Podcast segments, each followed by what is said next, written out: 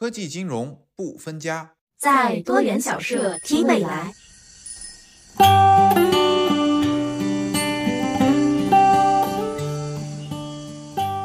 各位早上好，今天是二零二四年二月二十三日，星期五，欢迎收听多元小社 Domi，，我是本次主播 Chloe。脑机结合技术将通过人类思维控制电脑鼠标，何时才能真正走向实施？苹果加快可折叠 iPhone 研究，折叠手机的竞争是否即将进入白热化？字节跳动推出视频模型，是否将成为 OpenAI Sora 大模型的强劲对手？Hark VC 压住遭受重创的加密行业，能否带动加密市场逆风翻盘？Seller 表示将永远购买比特币，比特币的魅力何在？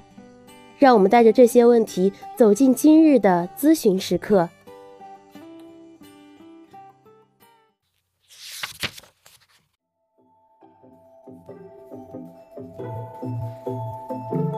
首先，让我们来看看脑机接口公司 Neuralink 的相关最新动态。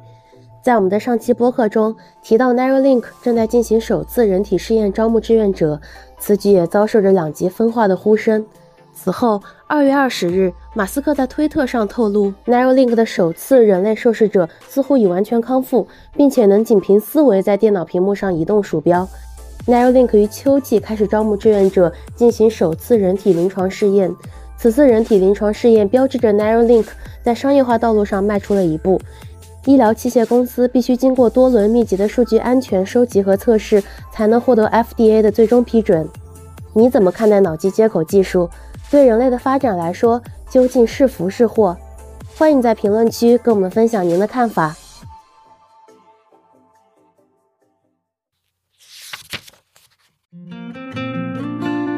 接下来，我们来看看苹果可折叠 iPhone 的近期进展。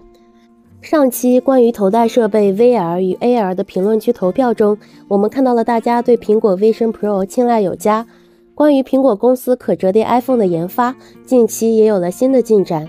早前有传闻称，苹果已停止了可折叠 iPhone 的研发工作，因为显示屏的耐用性存在问题。现在有最新消息称，这家科技巨头依然正在积极开发这款设备。而且实际上已经重新指派了苹果 Vision Pro 团队的一些关键人员来开发这种新的外形。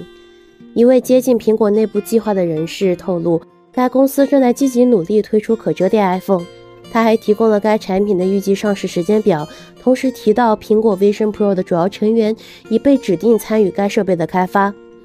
对于可折叠手机的出现，大众评价褒贬不一。苹果的研发势必将这一竞争扩大化。对此，你怎么看？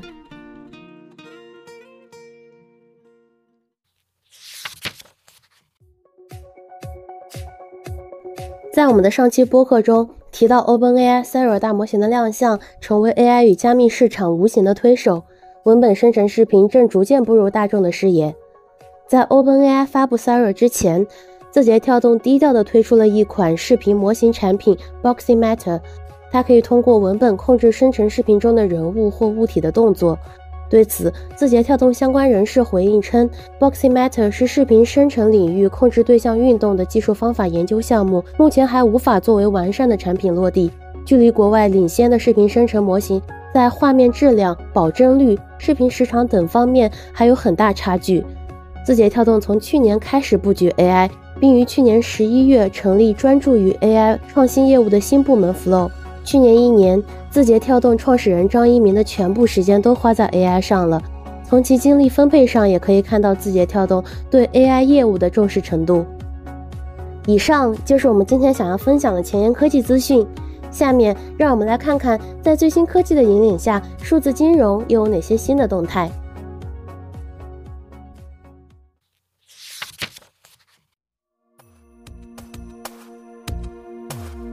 据彭博社报道，风险投资公司 Hark VC 计划于周二宣布，尽管去年加密初创公司的融资急剧下滑，但该公司已筹集了1.5亿美元的资金，专门用于数字资产行业。Hark VC 的管理合伙人表示，该公司已经部署了约三分之一的新基金，主要投资于早期创业公司。Park VC 投资的公司包括区块链初创公司 Master Labs 和加密金融公司 Amber Group。Park VC 此前在2022年筹集了两亿美元的资金。Park 在接受采访时表示，与几年前相比，现在的环境更具有挑战性。但我们这样做是因为我们对基础设施建设以及我们在早期风险投资中看到的一切感到兴奋。他表示，整个行业仍有一群书呆子在地下建造工作，而在 FTX 之后，这种情况并没有停止。Park 参与加密投资已有近十年的时间。他指出，该行业已经迅速转变，首先围绕比特币，然后扩展到各种代币和市场。他预计这种变化将持续下去。他表示：“我只是认为我们还为时过早。”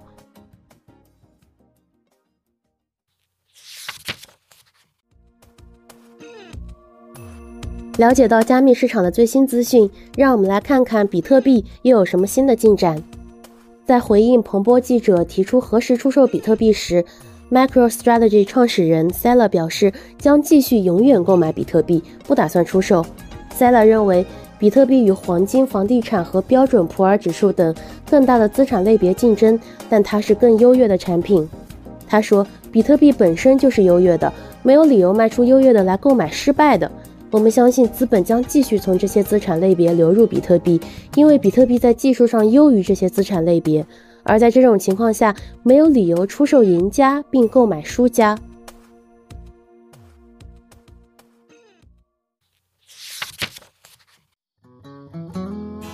后我们承接上一期末尾讲到的比特币科普，来深入介绍一下什么是区块减半。这也是为什么这么多资本大佬认为比特币是优质资产的原因之一。首先，区块减半是指加密货币中一种供需燃烧的机制，其运用最典型的例子就是比特币。在比特币的历史中，大约每四年就会发生一次区块减半事件。区块减半的目的是控制比特币的发行速度，并最终获得比特币总量达到上限。这种稀缺性设计使得比特币更像是黄金而非传统货币，因为比特币的供应是有限的，这在一定程度上可以保护其价值免受通货膨胀影响。不过，这种机制也有缺点，因为减半意味着小型矿工可能因为减少的奖励而无法覆盖挖矿成本，这可能导致他们退出市场，从而增加了网络中大型矿池的集中度。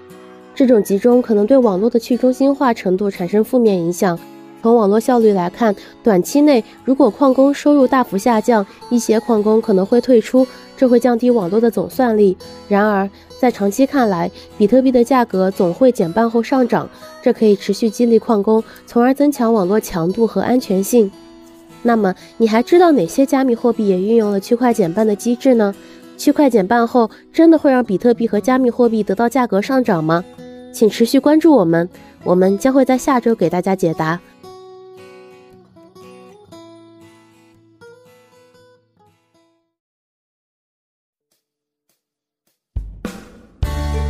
这就是我们今天的节目。更多的信息，大家可以翻阅播客单集介绍中的相关阅读，希望可以帮到大家。如果你想加入我们的听友群，扫描介绍中的二维码，关注我们的公众号，并联系我们的小助手。我们将定期播出关于科技创投与前沿技术、加密市场与数字金融的早间新闻播报，以及更多精英对话、案例分析等。